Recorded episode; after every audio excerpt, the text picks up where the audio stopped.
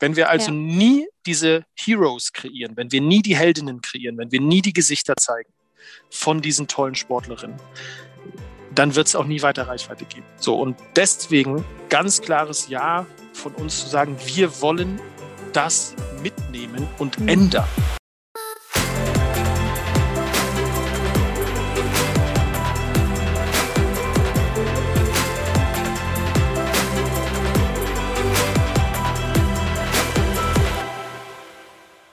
Moin und herzlich willkommen zum Equalate Sports Podcast, dem Podcast rund um das Thema Diversity und Inclusion im Sportbusiness. Ich bin Johanna Mübayer, Gründerin von Equalate Sports, der Marke, die dir dabei hilft, Diversität auch in deinem persönlichen und/oder Unternehmenskontext zu verstehen, aktiv anzugehen und gewinnbringend für MitarbeiterInnen sowie dein Business einzusetzen. Auch wenn mir die Geschlechterdiversität ein absolutes Herzensthema ist, geht es bei Vielfalt um so viel mehr. Leadership, New Work, alternative Jobmodelle, Personalentwicklung und, und, und. Und genau das versuche ich mit meinen Gästinnen in diesem Podcast von verschiedensten Perspektiven zu beleuchten. Mein heutiger Podcast-Gast hat schon so einige spannende berufliche Stationen im Sportbusiness durchlaufen. Sportsman Media Group, Spot5, Kinexon und jetzt Commercial Director bei der Fanzone Media GmbH. Es geht um Philipp Möhring. Philipp und ich sind regelmäßig zu Themen wie Vereinbarkeit, Familie und Karriere und Vielfalt im Sportbusiness im Austausch. Er sagt ganz klar von sich, als weißer Cis-Mann ist er absolut privilegiert. Dann ist es allerdings umso mehr an ihm gelegen, dieses Privileg zu nutzen, um auf Missstände und Ungerechtigkeiten aufmerksam zu machen. Mit Philipp spreche ich außerdem über das, was Fanzone genau macht, die sogenannten NFTs, Non-Fungible Tokens auf Blockchain-Basis. Außerdem sprechen wir darüber, warum er sich dieses Jahr für genau dieses Unternehmen als neuen Arbeitgeber entschieden hat und wieso für Fanzone von Anfang an klar war, ihr digitales Fan-App-Portfolio genderdivers aufzustellen. Unser Gespräch dreht sich viel um Unternehmenskultur, Werte sowie den Mehrwert, aber natürlich auch die Herausforderung, wenn Tech und Sportmarketing zusammenkommen. Und dieser Mehrwert, so sagt Philipp auch ganz klar, ist mehr als vorhanden. Und das mit der absoluten Businessbrille auf. Der Austausch mit Philipp war mal wieder eine unendliche Bereicherung und hat mir erneut gezeigt, welche große Relevanz in Zuhören, Empathie und vor allem gegenseitigem Verständnis liegt. Dann begrüße ich in der heutigen Folge Philipp Möhring hier im Equalate Sports Podcast. Äh, Philipp, ich freue mich, dass du den virtuellen Weg zu mir gefunden hast. Vielen lieben Dank für die Einladung. Ich freue mich auch sehr. Sehr gut. Das Setting steht. Ich weiß schon, du hast dir eine kleine Akustikhöhle gebaut. Ist das richtig? Ja, äh, Not macht erfinderisch. Ich habe leider kein Tonstudio zu Hause, besitze jetzt aber äh, auf meinem Schreibtisch eine kleine Höhle aus Sofakissen und Decken. Und ich glaube, der Sound ist nicht so schlecht. Ja, wie zu guten alten Kinderzeiten. Ich finde es auf jeden Fall gut und äh, ja, freue mich, mit dir reinzustarten. Du kennst ja das Format ohnehin, das weiß ich. Nichtsdestotrotz für alle die, die den Podcast vielleicht auch zum ersten Mal hören. Äh, ich starte ja immer mit fünf kleinen Kurzfragen an meinen Gast oder meine Gästin und deshalb auch an dich die Bitte, auf meine Kurzfragen kurz und knapp und gerne spontan zu antworten. Bist du bereit? Ich bin bereit und ich versuche nicht wie ein Politiker zu antworten. Sehr gut.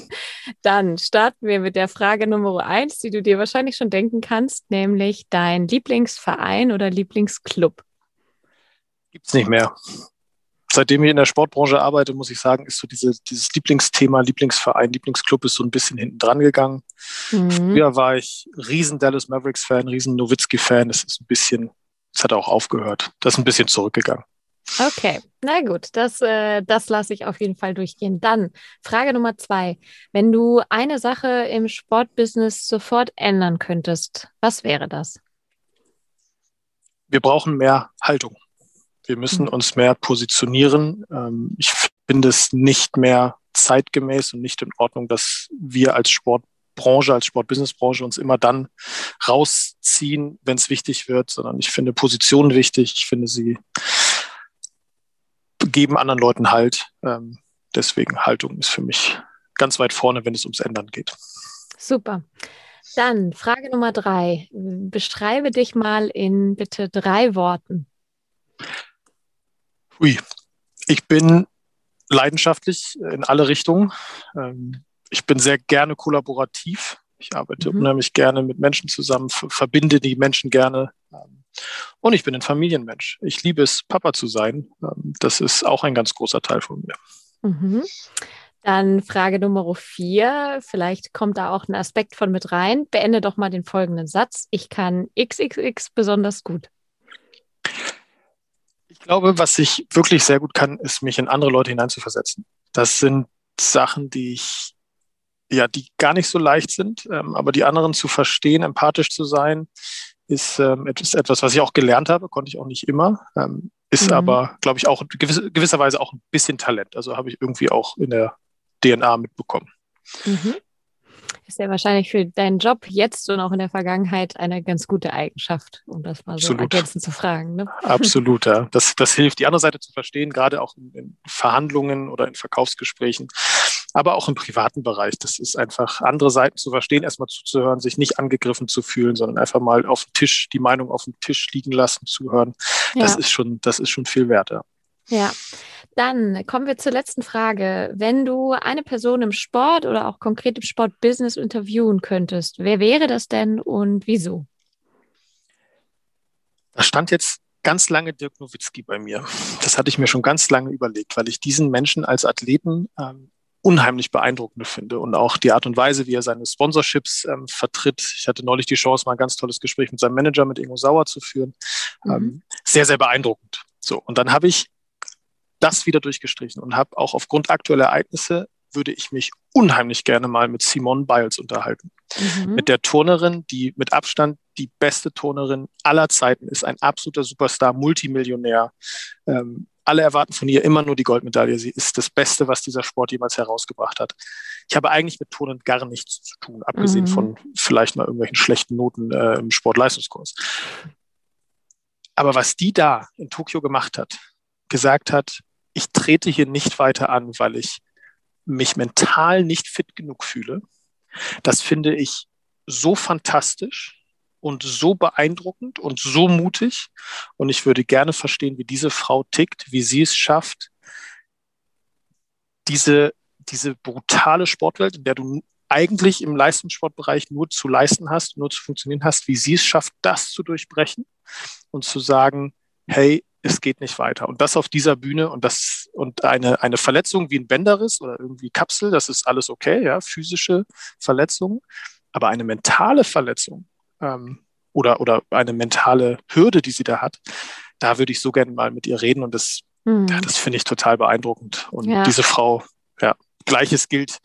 Ach, da gibt es so viele tolle Menschen im Moment. Ähm, Tom Daly aus, aus, aus England, der gerade irgendwie strickend auf der Tribüne wieder gesichtet wird, wo die Welt aufschreit. Ich, das sind einfach tolle Menschen, weil sie, weil sie sich nicht verbiegen, sondern weil sie zu sich ja. stehen. Und, ja, voll. Also Authentizität und glaube ich, auch die Olympischen Spiele gerade sind extreme in verschiedenste Richtungen, also sowohl positive Aspekte, wie du es jetzt gerade auch sagst, genauso wie jetzt auch erschreckend im Fall, äh, jetzt spreche ich es wahrscheinlich nicht richtig aus, aber äh, Timoschenko, ja, ich kann es nicht ganz genau sagen, aber jetzt äh, mit Blick auf Belarus, das ist schon, schon echt krass. Ja gut, aber wir wollen nichts ins Schwelgen verfallen. Wir haben ja noch ein paar andere Themen und dementsprechend äh, steigen wir doch direkt mal ein. Ich habe es zwar im Teaser auch schon ganz kurz gesagt, du hast ja durchaus schon einige Stationen beruflich äh, mitgemacht. Äh, du warst unter anderem auch bei Spot 5, damals Lager der Sports noch. Kinexon und bist jetzt bei Fanzone Media GmbH seit Januar 2021. Und ähm, ich würde ganz gerne, bevor wir tiefer in die Materie einsteigen, dich doch gerne noch mal bitten, äh, zu sagen, was ihr bei Fanzone denn genau macht. Weil, also euer Headline ist Fanzone is a Fan-App with Digital Trading Cards, sogenannten NFTs, also den Non-Fungible Tokens. So, und bevor wir nämlich die Leute verlieren, macht es wahrscheinlich Sinn, erstmal zu erklären, was macht ihr da genau und was ist denn das? Sehr gerne. Ich versuche mich kurz zu fassen. Also yes. es geht um NFTs, wahrscheinlich das große Trendthema im Sportbusiness aus den USA rübergeschwappt in 2021, hat es uns völlig erschlagen, wenn plötzlich sogar eine FAZ über sowas schreibt. Wir haben ganz einfach gesprochen die die Panini-Sticker von früher digitalisiert. So. Mhm. und das machen wir aber nicht auf dem eigenen Server, sondern das machen wir auf der Blockchain. So, und haben eine alte Tradition aufgegriffen, das, was die MLB, die alten Baseballkarten schon seit vielen, vielen, vielen Jahren, Jahrzehnten ähm, bei uns ja schon irgendwie immer dabei sind, ähm, die Panini-Sticker auch in Europa schon lange bekannt sind, das digitalisieren wir. Mhm. Rechtehalter, Rechtehalterinnen, Athleten, Athletinnen können bei uns ähm, ihre NFTs, ihre Non-Fungible Tokens herausgeben. Ähm, und das ist ein ganz, ganz spannendes neues Fan-Engagement-Tool, wo wir ja in dieses, in die Sammelleidenschaft, in das Traden, in das Handeln ähm, reingehen und das ja, macht großen Spaß und wir haben noch ganz viel vor. Mhm. Und glauben einfach daran, dass diese Non-Fungible Token nie wieder weggehen werden. Das wird mhm. für immer bleiben. Ähm, und wir werden noch ganz, ganz viele tolle Anwendungsfälle auf der Blockchain sehen im Sport. Ähm, NFTs sind ja nur ein, eine davon. Mhm. Und ja, also nicht kopierbar, nicht austauschbar. Und das macht es, macht es sehr, ja. sehr spannend. Genau, das wäre vielleicht noch meine ergänzende Frage gewesen, aber du hast es eigentlich schon gesagt, diese Blockchain, was, glaube ich, auch für viele zwar ein bekannter Begriff, aber ich glaube, die wenigsten wissen, was dahinter steckt, ähm, ist im Prinzip eine, wie sagt man denn, ist ja keine Technik, aber es ist eine Codierung, ist das der richtige Ausdruck, der zumindest, ich sag mal, diesen uniken, also einzigartigen Wert diesen verschiedenen Tokens gibt, wie beispielsweise diesen Videos. Das heißt, sie sind nicht kopierbar und bekommen damit aufgrund dessen, wie oft es sie gibt, auch potenziell einen höheren oder geringeren Wert aufgrund der Seltenheit. Ist das richtig ungefähr? Das ist ungefähr richtig. Äh, okay. Ich bin natürlich, ich bin natürlich auch kein Computer Scientist und kann selber ja. leider auch überhaupt nicht coden. Ähm, bin ja leider nur äh, Betriebswirt. Für, Nicht mal unter Scheffel stellen, das Licht, bitte. ja, in, diese, in dieser, in dieser Blockchain-Welt bin ich da leider ganz, äh, was das angeht, wirklich, wirklich einer der dümmsten überhaupt. Ähm, was, worum geht es? Die Blockchain ist eine Art Datenbank. Ja, ist eine, mhm. eine, eine, eine Art und Weise, Daten zu speichern. Und der große Unterschied, was es einfach verändert für das, was wir die letzten 20 Jahre im Internet oder 30 Jahre im World Wide Web gemacht haben, ist, dass wir nicht mehr dem dem Code nur auf einem Server vertrauen, sondern wir verteilen die Informationen auf, ich sag mal, tausend verschiedene Server. Mhm. Und tausend verschiedene Server beweisen dann, dass dieses NFT oder auch der Austausch, also der Fungible Token, das ist der Bitcoin, ist ein Fungible Token, der ist austauschbar. Ja. Ähm, der gehört Johanna. Und mhm. das beweisen 1000 Server, weil 1000 Server sagen das, dass dir das gehört. Und dadurch ist es mhm. einzigartig. Wenn ich, okay. Und es ist eben, wir sind nicht mehr abhängig davon von nur einem einzigen Server. So, wenn, jetzt kann vielleicht jemand drei verschiedene Server hacken, dann behaupten aber immer noch 997 andere, mhm. dass du diesen Token besitzt. So, und nicht kopierbar, da streiten sich so ein bisschen die Experten um, ist, stimmt es eigentlich, weil nicht kopierbar ähm, ist jetzt betriebswirtschaftlich gesehen richtig, mhm. technisch gesehen nicht so ganz, weil es geht in erster Linie um die eindeutige Identifizierbarkeit, wem dieser Token gehört, also welcher, welchem Wallet er zugeordnet wird, welcher mhm. Adresse er zugeordnet wird. Okay, und dadurch, dadurch ist es komplett, und das ist toll, transparent. Mhm. Wir wissen zu jeder Zeit, ähm, wie ein Token steigt, fällt im mhm. Wert. Jeder kann es nachvollziehen. Und deswegen kommen diese Werte zustande. Mhm. Wenn ich da ganz kurz ausholen darf, der Unterschied ist eben, die alte Games-Welt, wir, wir bezahlen seit vielen Jahren bei, bei FIFA zum Beispiel, FIFA Ultimate Team, bezahlen wir Geld dafür. Bei Pokémon mhm. haben wir früher Geld bezahlt. Ähm, es gibt in tausend äh, tollen Spielen äh, sogenannte Skins, die ich, die ich kaufen ja. kann. Ja. Sie sind aber immer im sogenannten Walled Garden, also immer im, im äh, umzäunten Garten, wo mhm. ich immer nur mein Geld in diesem Server, in diesem Spiel benutzen kann. Und das ja. NFT, die Blockchain ändert alles, weil ich mein NFT, das, das Fanzone-NFT, das ich auf der Fanzone-Plattform kaufe, ist nicht nur bei uns was wert, ja. sondern vielleicht entwickelst du in drei Jahren eine mega geile Firma, wo alle NFTs dieser Welt, egal ob sie von NBA Topshot aus den USA kommen oder von uns, mhm. die haben irgendeinen Wert auf deiner Plattform. Mhm. Und das ja. ist cool. Und das, deswegen ist auch so viel Geld und so viel Musik in dem Markt. Ja, geil. Ich sehe schon, du brennst auf jeden Fall schon äh, für dein Unternehmen und für das, Absolut. was ihr macht. Und das ist wichtig und richtig und äh, das freut mich so, zu, zu sehen und zu hören. Ich bin ähm, leidenschaftlich, das habe ich dir ja, vorhin gesagt, in alle ja, Richtungen. Absolut. Und vielleicht aber auch nochmal, weil du sprachst gerade an, wir sind äh, nur Betriebswirtinnen und Wirte, ich ja tatsächlich auch. Aber mich würde trotzdem noch mal ganz kurz, gerne auch wirklich nur kurz und knapp interessieren, aber wie äh, verdient ihr damit Geld?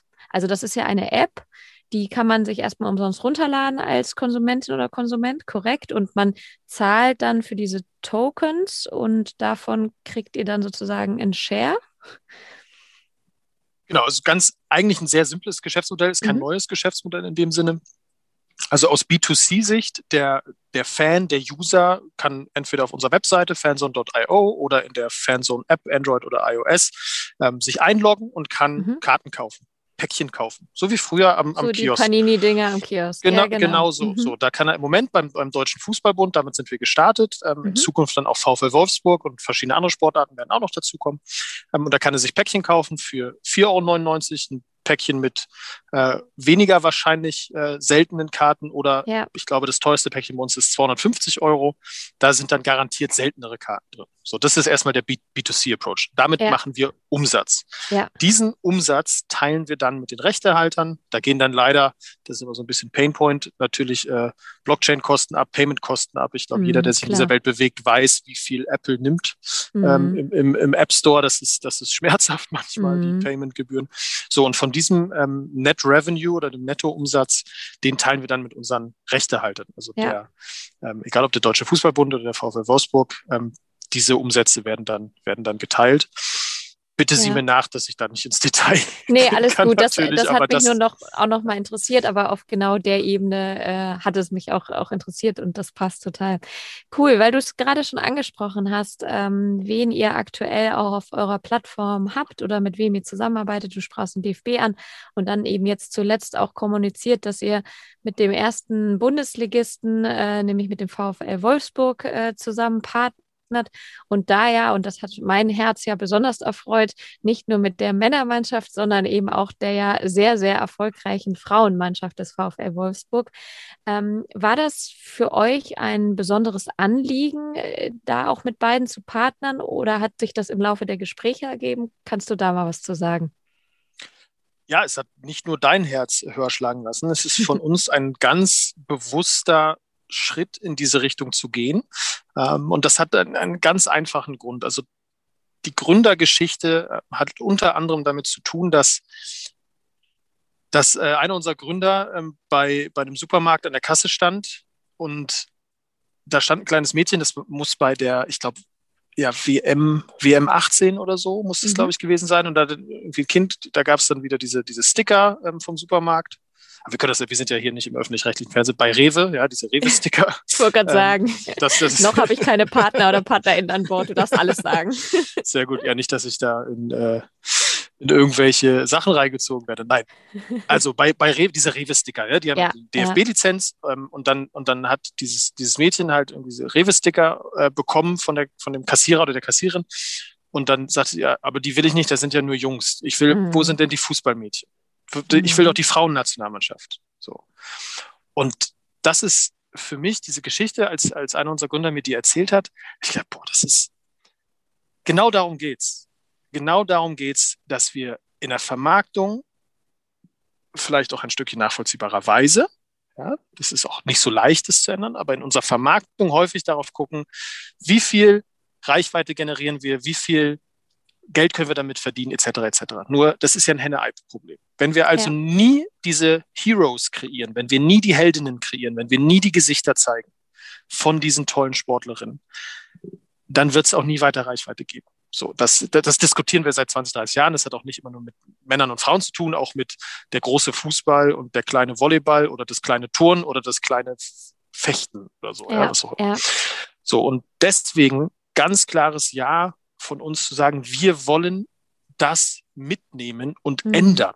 Und mhm. es ist für uns digital viel leichter zu skalieren. Und wir glauben einfach daran, dass ähm, ja, also die VfL Wolfsburg Frauen ist sogar noch einfach, ja, weil die VfL ja. Wolfsburg Frauen sind viel, viel erfolgreicher als die Männer. ähm, Sport, sportlich gesehen ähm, ja. sind sie viel erfolgreicher. In der Reichweite natürlich leider wieder nicht, aber wir ja. versuchen natürlich unseren Schritt dazu beizutragen, das zu ändern. Ähm, und das haben wir beim Deutschen Fußballbund ja schon auch gemacht. Wir mhm. haben ja neben dem äh, A-Nationalkader der Männer auch den A-Nationalkader der Frauen. Ja.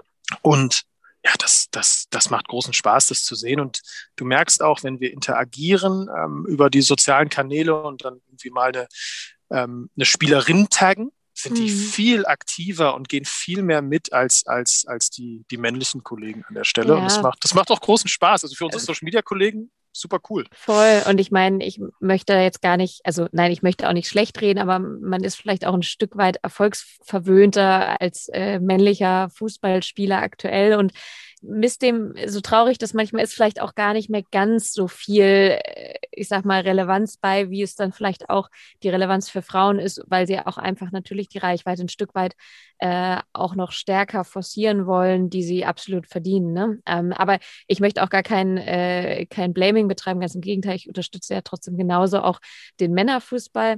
Ähm, finde das aber gut, was ihr macht, vor allem deshalb gut, weil du sprachst auch so ein bisschen an, es ist ja auch das äh, Vorausgehen ne? und dieses Henne-Ei-Problem, gerade wenn es zum Beispiel auch um Sponsoring versus Medienreichweiten äh, geht, ist ja auch da immer, ob das jetzt Frauen-Bundesliga ist oder auch andere Sportarten, naja, wenn es keine Reichweite hat, dann kriegst du keine SponsorInnen und auf der anderen Seite ist es aber auch so, ähm, dass diese Reichweite tendenziell vielleicht erst kommt, wenn du SponsorInnen hast, weil mehr Geld zur Verfügung steht und ähm, du dadurch natürlich auch ein bisschen professionellere Strukturen aufbauen kannst. Ne? Und ja, das äh, finde ich sehr, sehr gut, wie, wie ihr das angeht, weil ich glaube auch da, du sprachst vorhin das Thema Haltung an.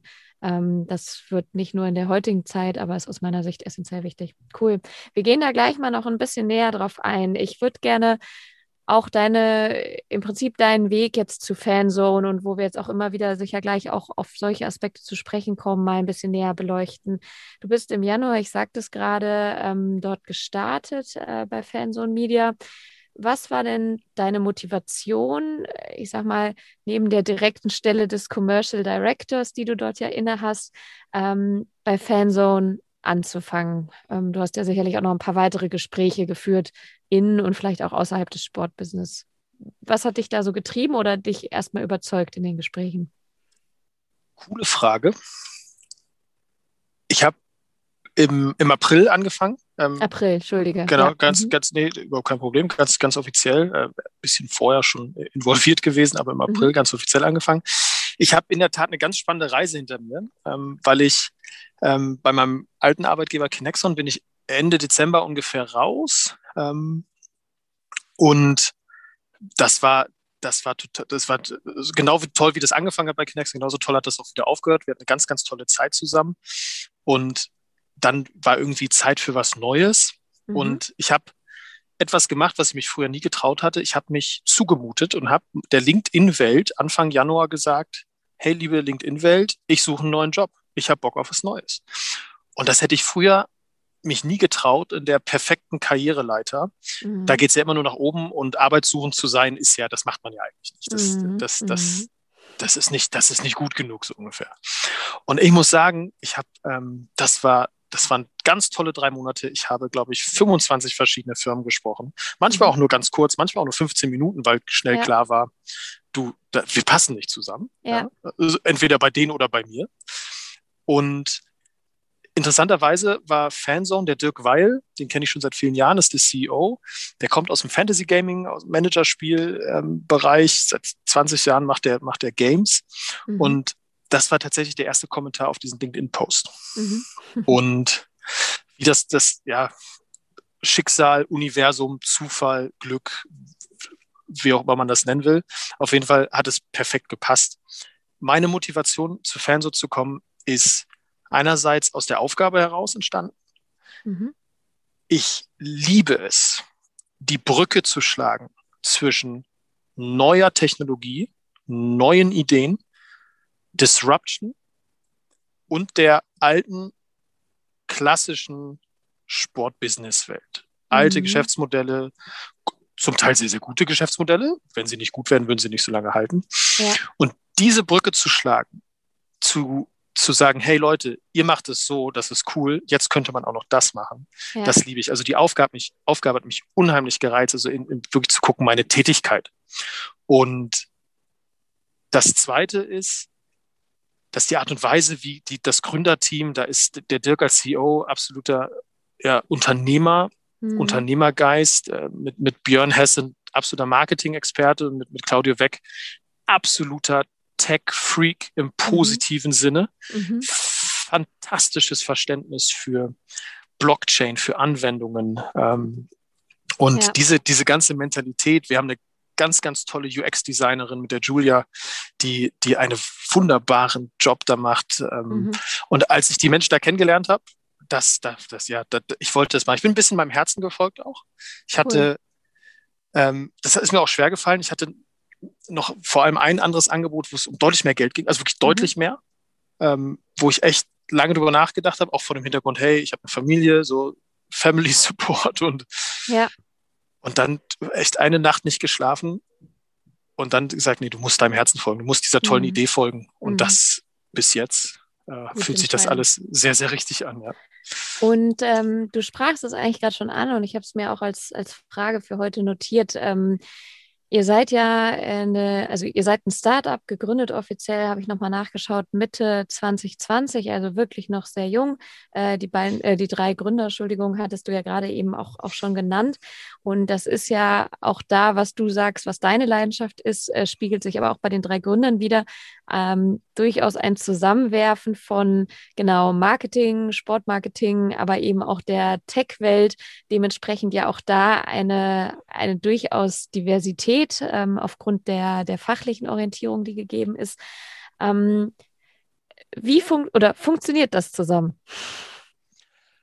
Das funktioniert meistens und es gibt mhm. auch Reib Reibereien. Entscheidend ist aber Folgendes bringen die Leute genügend Verständnis und Respekt für den anderen mit. Mhm. Ich als jemand, der jetzt seit fast zehn Jahren in dieser Branche tätig ist, höre ich dem, dem CTO zu, der mir versucht, etwas über Sport zu erklären. Und höre ich ihm zu, wenn er sagt, so läuft es in der Blockchain-Welt, so, so, so kann es digital laufen, höre ich ihm zu. Hört er mir zu, wenn ich ihm sage, deine Idee ist toll. Ich habe jetzt aber mit drei Kunden gesprochen, die finden es alle nicht gut. Ja. So, und das hat ganz viel mit, mit Verständnis, mit Empathie zu tun. Ich muss aber auch sagen, dass meine Zeit bei Kinex und vorher, die ja auch super High-Tech gemacht haben, Real-Time-Tracking-Technologies ähm, im Sport und in der Industrie, dass die Erfahrung da mit Leuten zu arbeiten, die den Sport eigentlich auch manchmal total egal ist. Ja, also mhm. da sitzen ja auch Entwickler und Entwicklerinnen. Das ist denen total egal, ob da jetzt irgendwie irgendein toller Superstar bei uns, auf der, ob der Toni Groß auf der Karte ist oder ja. Kai Havertz oder, oder Alexandra Popp. Ja, das ist schön, das, ja. aber das interessiert die nicht so sehr. Und das, das tut gut, da mal ein bisschen wieder runterzufahren und zu sagen, so, worum geht es hier eigentlich? Mhm. Und, aber das ist auch, ist auch anstrengend, weil mhm. wenn ich so, das, wir denken, mhm. wenn ich den Satz noch kurz sagen darf, dieses, ja, gerne. Ja, natürlich fängt in zwei Wochen die Bundesliga an. Das, das, das, das, das wissen wir doch alle. Mhm. sagt, sagt unser Chefentwickler Lawson Marlowe, vor anderthalb Jahren aus New York nach Deutschland gezogen, hat, glaube ich, ähm, Japanologie und Orchester studiert oder irgendwie mhm. sowas, ist parallel Entwickler geworden. Der, der weiß kaum, was die Bundesliga ist. Ja. So. Und das ist faszinierend, mhm. da auch da Brücken zu schlagen intern. Mhm. Und ähm, was mich da besonders interessiert, äh, du sprachst ja gerade an, ähm, dieses Verständnis füreinander und auch das Zuhören füreinander, ähm, weil Fakt ist ja, du wirst ja nie in der Tiefe programmieren können, wahrscheinlich, es sei denn, du hängst da jetzt nochmal ein volles Studium dran und wie du es richtig sagst, vielleicht andere wiederum werden vielleicht auch nie das Verständnis für den Sport oder den Fußball haben, wie es vielleicht auch du hast, was ja auch völlig fein ist. Ähm, was aus deiner Sicht braucht es in einem Unternehmen oder auch einem Team neben dem Zuhören, um aus deiner Sicht Diversität jetzt konkret mit Blick zum Beispiel auch auf Ausbildung, aber zum Funktionieren zu bringen. Weil das vielleicht, um den Gedanken noch zu Ende zu führen, warum ich das auch frage, ist, weil ich glaube, in Zukunft werden sich die Branchen ja immer stärker überschneiden. Digitalisierung wird immer stärker Einklang ins Sportbusiness finden, was wiederum bedeutet, eigentlich brauchst du auch immer mehr Leute, die von woanders herkommen. Und was braucht es aus deiner Sicht, damit solche Teams oder solche Unternehmen trotz unterschiedlicher Ausbildung und Verständnisse funktionieren?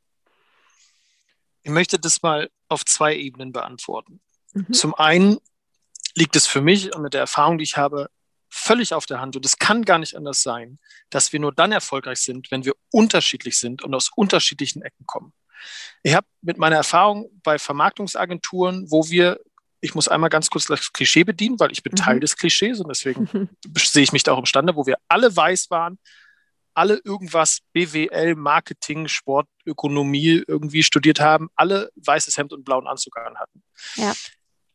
So, wenn es dann wenn es dann nicht lief, haben wir auch alle dasselbe gemacht und wir haben auch alle dieselbe Art und Weise gehabt, Probleme zu wälzen und alle die Art und Weise gehabt, Lösungen zu finden, so dass Homogenität hilft, weil es in dem Sinne bequemer ist und es ist angenehmer miteinander zu arbeiten. Ja, es ist immer schön, gerade im Sport, wir sind ja irgendwie alle Buddies und es gibt ganz viele Menschen, die Freunde finden im Kollegium, auch sehr enge Freunde, weil wir halt ähnlich ticken. So, das ist mal das, das eine. Das kann aber auf Dauer gar nicht gut gehen, weil wir ja so nicht vorankommen. Ich lerne ja nichts von einem Menschen, der so ähnlich ist wie ich. Ich lerne ja nur dann etwas, wenn ich mit einem Menschen rede, der anders ist als ich. Mhm. Und die zweite Ebene, um deine Frage zu beantworten, ist, alle Sachen dürfen bei uns auf den Tisch gelegt werden.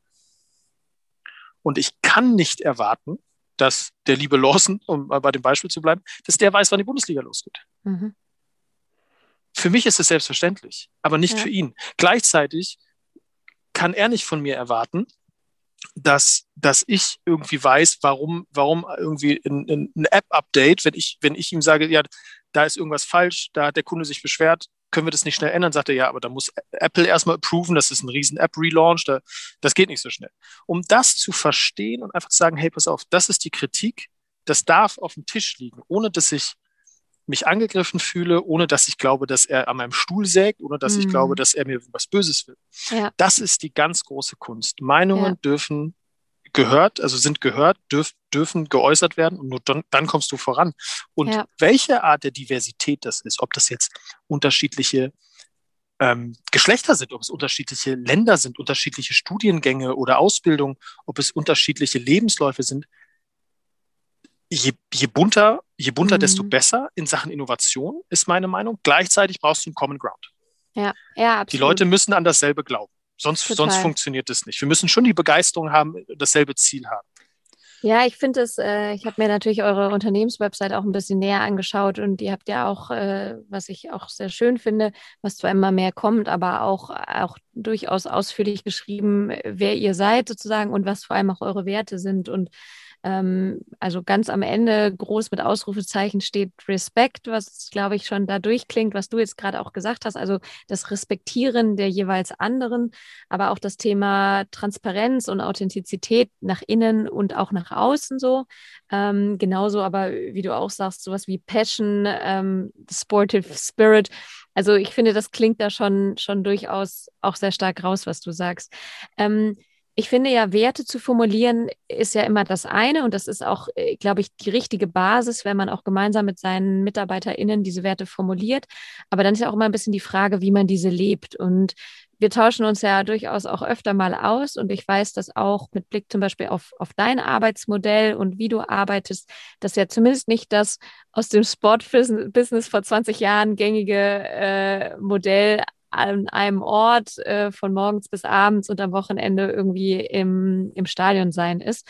Äh, kannst du vielleicht nochmal sagen, äh, wie das bei dir aussieht und wie vielleicht das auch in Verbindung mit dem steht, wie ihr das im Unternehmen lebt und ähm, auch nach außen und eben auch nach innen tragt? Also Stichwort so New Work und was wohl noch so alles da reinfällt. Ja, sehr gerne es wäre ja absurd, wenn wir nicht transparent arbeiten würden, mhm. wenn wir ja mit Blockchain arbeiten, die ja per Definition transparent ist. Also das, ja, das, das, das, das, das, gehört einfach zusammen und das, und das merkst du auch, dass da viele so ticken. Ich habe bei, bei Fanzone, das ist ja überhaupt nicht abgestimmt. Ich meine, wir sind ungefähr 20 Fulltime-Employees ähm, plus Entwickler, Studenten, ähm, ein paar Freie drumherum, mhm. die wir sind ja total klein. Wir, wir haben ja, wir haben keine People and Culture Abteilung, nichts. So bei uns passiert ganz viel über Ergebnisse und über die Sache. Mhm. Und ich habe damals, ähm, als ich als ich angefangen habe, also als ich bevor ich unterschrieben habe, habe ich gesagt, liebe Leute, ich komme total gerne zu euch, ich habe total Spaß daran, ich finde die Idee toll. Ähm, ich sage euch aber eins, das war im März, Februar, März. Ich sage ich sag euch eins, ich habe ich hab schon zwei Kinder und ich kriege im Oktober noch ein Kind. So, mhm. und das ist schon mal, da, da, da wird was passieren, da werde ich nicht voll zur Verfügung stehen. Ja. Und da mache ich auch nicht nur drei Tage Urlaub nach der Geburt, sondern da müssen wir einen Weg finden, wie ich da, da arbeiten kann. Warum erzähle ich das so detailliert? Weil auch da, ich habe mich zugemutet. Ich habe gesagt, pass auf, das ist Teil von mir und ich möchte, ich bringe ganz, ganz viel mit und das gehört auch zu mir. Mhm. Und ich bin, habe ich ja vorhin schon mal gesagt, ich bin absolut Familienmensch und ich bin gerne Papa und ich bin auch gerne aktiver Papa. Mhm. Ähm, bei mir kommt noch ein bisschen verkomplizierend hinzu, dass ich auch noch in einer Patchwork-Familie lebe, das, das ja. noch, noch mehr Reisen, noch mehr Puzzlestücke zusammenzufügen. Und wir haben uns jetzt darauf geeinigt, wie können wir das, wie können wir das am schlausten machen. Ähm, und ich habe ich hab, äh, den Vorschlag gemacht, der ist Gott sei Dank angenommen worden, ehrlicherweise auch total einfach angenommen worden, war auch überhaupt kein großes Thema, sondern es war also, ja gut, dann machst du das halt so. Ähm, ich habe mir fest vorgenommen, das klappt zu 80 Prozent der Zeit, sage ich mal. Ähm, ich mache morgens den Laptop auf, ich arbeite und um 16 Uhr mache ich ihn wieder zu. Mhm. Nicht, weil ich gerne Beamter bin oder irgendwie gerne Lehrer geworden wäre oder sowas, um mal äh, in, in, negativen Klischees äh, da zu, zu werten. Äh, ihr seht es mir, mir nach, das einmal kurz äh, zu nutzen, sondern weil ich nachmittags diese, diese besondere Zeit gerne mit meinen Kindern verbringen möchte und mhm. auf lieber auf dem Spielplatz bin und ähm, da einfach gerne Zeit verbringe mit denen, weil ich gerne Papa bin. Und zwar und nicht aus dem Pflichtgefühl heraus, sondern weil ich das will. Und das Tolle ist, das hat auch ein bisschen mit meinem Job zu tun, ähm, weil ich natürlich marktorientiert arbeite, nach außen arbeite und meine Termine selber legen kann. Ähm, dass dann, wenn die Kinder schlafen, ich dann ganz viel wieder E-Mails schreiben kann, abarbeiten kann. Also mein klassischer Arbeitstag sieht eigentlich so aus, dass ich ja morgens, mittags, frühen Nachmittags Termine habe, ähm, manchmal endlich wieder physisch und persönlich, mhm. Gott sei mhm. Dank, meistens digital.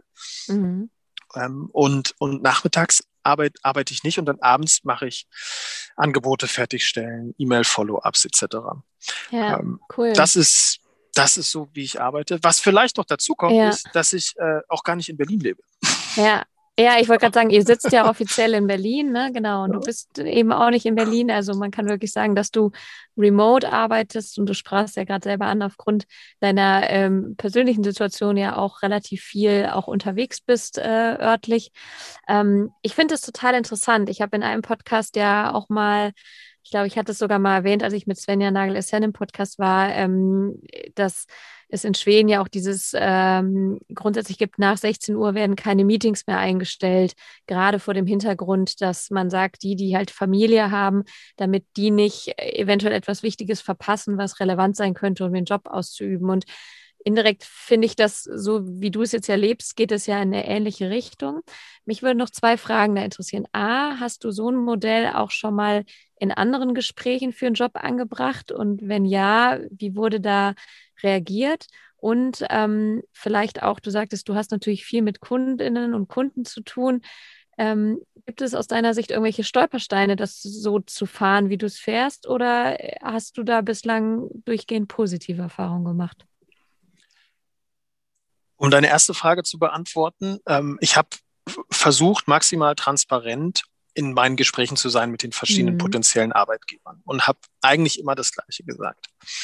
Ich habe ich hab ihnen versucht klarzumachen, dass sie mit mir Pferde stehlen können. Und wenn sie mich Sonntagabends anrufen und mir sagen, ey, wir müssen, Philipp, morgen früh um sieben müssen wir in Kapstadt oder in Kopenhagen sein, kannst du dich jetzt zum Flughafen begeben und dahin fliegen, weil das ist ein super wichtiges Meeting und das müssen wir machen und da ist eine Riesenchance, dann bin ich immer dabei. Mhm. Für die wichtigen Dinge im Job bin ich immer dabei. Bedeutet aber auch, das geht nicht die ganze Zeit. Mhm. Es geht überhaupt nicht die ganze Zeit. Ich hatte einen tollen Fort, weißt du, was gerade bei mir aufploppt? Jetzt muss ich kurz unterbrechen. Meine Headspace-App sagt mir gerade, ich soll ein bisschen Headspace machen um 22 ja, Uhr. Du musst jetzt auch, noch eine Viertelstunde warten. Auch, auch ganz wichtig. Auch ganz wichtig. Ähm, ich hatte einen tollen Vortrag ähm, bei Jochen Menges an der Spork, WAU, mhm. ähm, ja. gehört. Und da, der hat ein Bild gezeigt von einem, von einem, Gott, jetzt da oute ich mich jetzt, völliger inkompetenter Autoverständnismensch. Ich habe keine Ahnung. Also da die Dreh Drehzahlmesser heißt es, glaube ich, das Ding. du mich also, darfst mich fragen, ich habe auch kein Auto mehr zumindest. Kann, Aber okay. Kann, also ein, Dreh, ein Foto von einem Drehzahlmesser, der mhm. irgendwie bei, bei 8000 Umdrehungen oder so steht, im roten Bereich. Was passiert mit diesem Motor, stand da drunter. Und das ist für mich so einleuchtend und so klar. Wer immer nur auf Anschlag arbeitet, geht irgendwann kaputt. Ja. Und ich rede nicht direkt von Burnout, sondern ich rede von, du machst Fehler, wenn du am Anschlag arbeitest. Du wirst unkonzentrierter, du bist nicht mehr gut genug, du verhandelst nicht mehr gut auf Anschlag. Das geht ja. alles kurzfristig, aber langfristig geht es nicht so. Sorry, Schleife wieder zurück. Mhm. Ich, du kannst mit mir Pferde stehlen, aber nicht immer nur die ganze Zeit. Du kannst nicht mich jeden Sonntag anrufen und morgen mit mir nach Kapstadt fliegen wollen. Das ja. geht nicht. Aber wenn es wichtig ist, und das habe ich eigentlich allen gesagt, weil genauso wichtig ist mir, dass ich zum Beispiel 15 Uhr mittwochs gehe ich zum Kinderturnen. Mhm.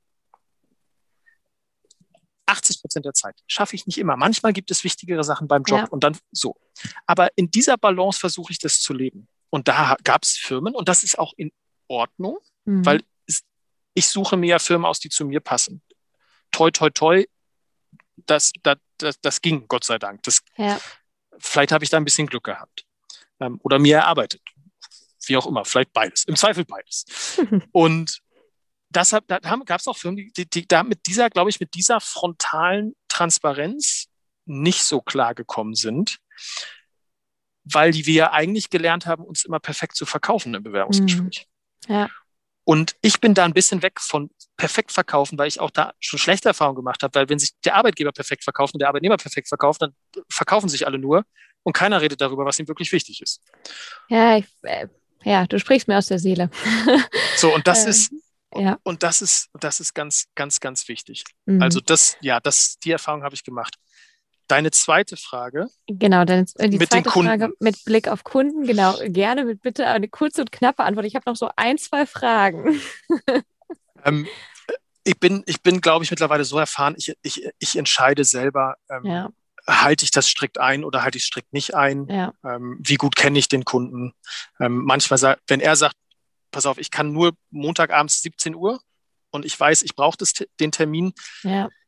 dann ist das auch mal okay. Ja. Nochmal, wir reden hier nicht über, über Stechuhren, wir reden über 80-20-Modelle. Ja? ja, und was ich da immer so wichtig finde, ist ja auch so ein bisschen, was gibst du für Leckerlis hin? Und ähm, ich sage jetzt nicht, man muss äh, sich den Kunden, die Kundin erziehen, aber wenn du natürlich immer alle Optionen gegeben hast, im Sinne von, du kannst mich zu jeder Tages- und Nachtzeit anrufen, klar, dann ist das als Kunde ja auch schön, das ist auch ein netter Service und ähm, das ist vielleicht mal äh, eine positive Erwähnung äh, wert. Auf der anderen Seite bin ich auch der Überzeugung, ich glaube, es würde die meisten Deals nicht äh, schlechter machen oder verhindern, wenn man sagt, übrigens, ich bin halt nur von dann bis dann irgendwie äh, verfügbar. Ne? Also auch das ist ja immer so ein bisschen die Denke, dass wir glauben, das muss jetzt so sein, bis wir, bis einer es anders macht und feststellt, es geht auch. Ne? Deshalb finde ich das wichtig, dass du ja. das auch nochmal betonst. Ja. Jeder Mensch kann mich immer anrufen, aber ja. ich gehe nicht, aber ich gehe nicht immer dran. Ja, habe ich auch schon erlebt. ja, sehr schön. Ähm, ich, äh, ich schiele immer ein bisschen rüber auf die Zeit. Ich habe aber gerne noch, bevor wir auch noch zur äh, Frage meiner oder der Vorgängerin aus diesem Podcast auch an dich kommen, würde ich trotzdem ein Thema noch mal kurz mit reinbringen, weil du selber jetzt auch schon eins mal angesprochen hast, du gehörst zu der in Anführungsstrichen privilegierten weißen Cis-Mann-Gruppe. Ähm, so hast du es, glaube ich, mir selber auch schon öfter mal persönlich gesagt, äh, sagst, aber du bist dir auch bewusst, dass du Dinge verändern kannst. Ihr könnt das bei Fanzone und wollt es auch, indem ihr beispielsweise eben auch ganz natürlich die Frauenmannschaft mit reinnehmt in euer Business. Aber was sind aus deiner Sicht so drei Dinge, die du auch mit verändern kannst oder wo du sagen kannst, hey, das können auch andere weiße privilegierte Cis-Männer im Sportbusiness machen, um, um Veränderungen anzuschieben? Ich bin in der Tat, ich behaupte sogar, der, äh, also in meiner Gruppe zugehörig, der privilegierteste Mensch der Welt. Mhm. Ich habe in, in, in, meinem Leben in fünf verschiedenen Ländern gelebt. Ich habe die Hälfte meiner Kindheit im Ausland verbracht. Ich bin kulturell auch viel gereist, vielen armen Ländern auch unterwegs gewesen. Bin, egal wo ich hinkomme, ich bin, ich bin weiß, die Leute, die Leute vertrauen mir. Ähm, ich, ich werde fotografiert, weil ich weiß bin und rote Haare habe. So, das ist, das ist irgendwie absurd. Und mhm. ich bin mir vor ein paar Jahren so langsam meiner Verantwortung bewusst geworden. Ähm, auch weil ich mal mal Minderheit plötzlich war, weil ich, weil ich Ausländer war als Kind. Das, da bin ich Minderheit gewesen und, und habe dann, dann so war ich, bin ich als, als Papa, wenn ich alleine mit meinen Kindern unterwegs bin, bin ich als Papa auch plötzlich Minderheit. So, mhm. alleine auf dem Spielplatz. Ich war neulich der einzige, der einzige Mann beim Elternabend im Kindergarten. Mhm. Das ist doch absurd. So, und da bin ich plötzlich, bin ich plötzlich in der Minderheit. Und da ist mir, hat es bei mir so ein bisschen Klick gemacht. Die Mehrheit hat die Verantwortung, die Dinge zu ändern. Die Minderheit kann darauf hinweisen und die Mehrheit hat die Aufgabe, der Minderheit zu zören. Ich bin überhaupt kein besonderer Mensch. Ich glaube, wenn wir uns diese äh, Aufnahme dieses Podcasts anhören, merken wir, ich habe noch nicht einmal richtig gegendert. Ich kann das gar nicht gut. Ja, ich bin da auch, ich gehöre da auch nicht. Na, ab und nicht, zu hast du es, also ich habe es schon bemerkt. Ja, ich versuche da mein Bestes. Was ich nur sagen will, ist, ich bin überhaupt nicht besonders. Ich bin ziemlich, was das angeht, ziemlich durchschnittlicher Mensch. Mhm. Was mich, glaube ich, von vielen unterscheidet, ist, ich habe eine Empathie dafür und ich habe ein Bewusstsein dafür, dass ich, dass ich etwas ändern muss. Das ist meine, sorry, dass ich das einmal ganz hart sage, dass meine verdammte Pflicht ist. Mhm. Weil sonst, wenn, wenn es die Mehrheit nicht schafft, die weiße männliche Mehrheit, wer soll es denn dann ändern? Ja. So, du hast mich nach drei Sachen gefragt, was ich beeinflussen kann. Das allererste ist Open Mind. Mhm. Ja, offen zu sein für Andersartigkeit, nicht das Gleiche suchen, nicht den anderen weißen Mann, der BWL studiert hat. Mhm. Auch wenn es bequem ist. Offen sein für was anderes. Mhm. Konkret bedeutet es auch, bei Stellenausschreibungen zum Beispiel, darauf zu achten, vielleicht ist es auch mal jemandem zu geben, wie dir zum Beispiel, und sagen, hey, wie kommt es bei dir an? Wen schließe ich hier gerade aus? Und da erinnere ich mich auch an den tollen Podcast von dir und Hanna Rohler von WWP, mal sich darüber Gedanken zu machen, kann ich nicht eine Vollzeitstelle auch an zwei Teilzeit, in, in zwei Teilzeitstellen mhm. in, in, einem Jobsharing machen? Und dann ist es meine Aufgabe als, als jemand, der Gott sei Dank toi, toi, mittlerweile auch ein bisschen was äh, zu sagen hat, auch im Unternehmen, sagen, hey, bitte, wir schließen, wenn wir das jetzt nur als Vollzeitstelle ausschreiben, schließen wir ganz viele tolle Menschen aus, die wir vielleicht nicht bekommen würden. Und wir, wir klauen uns selber Potenzial. Und ja. wir würden uns damit unsere, unsere eigene, unser eigenen Ansatz kaputt machen, zu sagen, hey, wir wollen doch bestmöglich wachsen. Ja. So. Ja, das ist das Zweite. Und das Dritte ist, glaube ich, unbequem sein mhm. laut bleiben und nicht in der Masse untergehen, nur weil es gerade bequemer ja. ist. Also, und das konnte ich leider schon immer gut, auch zum Leidwesen vieler meiner ehemaligen Kommilitonen, mhm.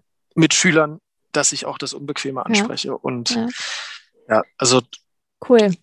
Ich, ich glaube, du, äh, ja, vielleicht, äh, um das zusammenzufassen, oder ich glaube, du sprichst genau die richtigen Punkte an. Also diese, das Zuhören, was ich ja auch immer groß äh, proklamiere, ähm, oder auch den Perspektivwechsel. Ich glaube, Empathie wird sowohl in Führungspositionen in Zukunft immer, immer wichtiger werden, egal in welcher Branche, in welchem Unternehmen und ähm, vielleicht auch ein Stück weit ähm, eigenes äh, Verhalten in Frage stellen und wie du schon sagst, auch laut sein. Cool.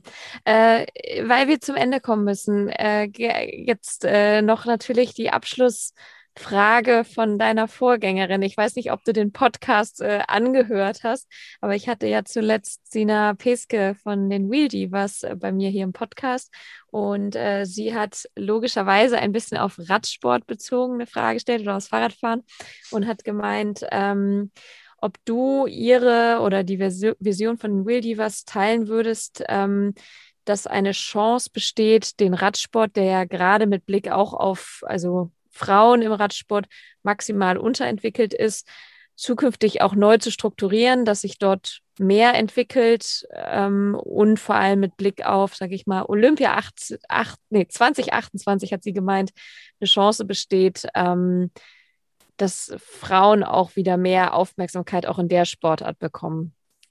Ich weiß, du bist vielleicht kein Radsport-Experte, aber gern einfach deine, vielleicht gerade Perspektivwechsel, persönliche Meinung gerne kurz und knapp.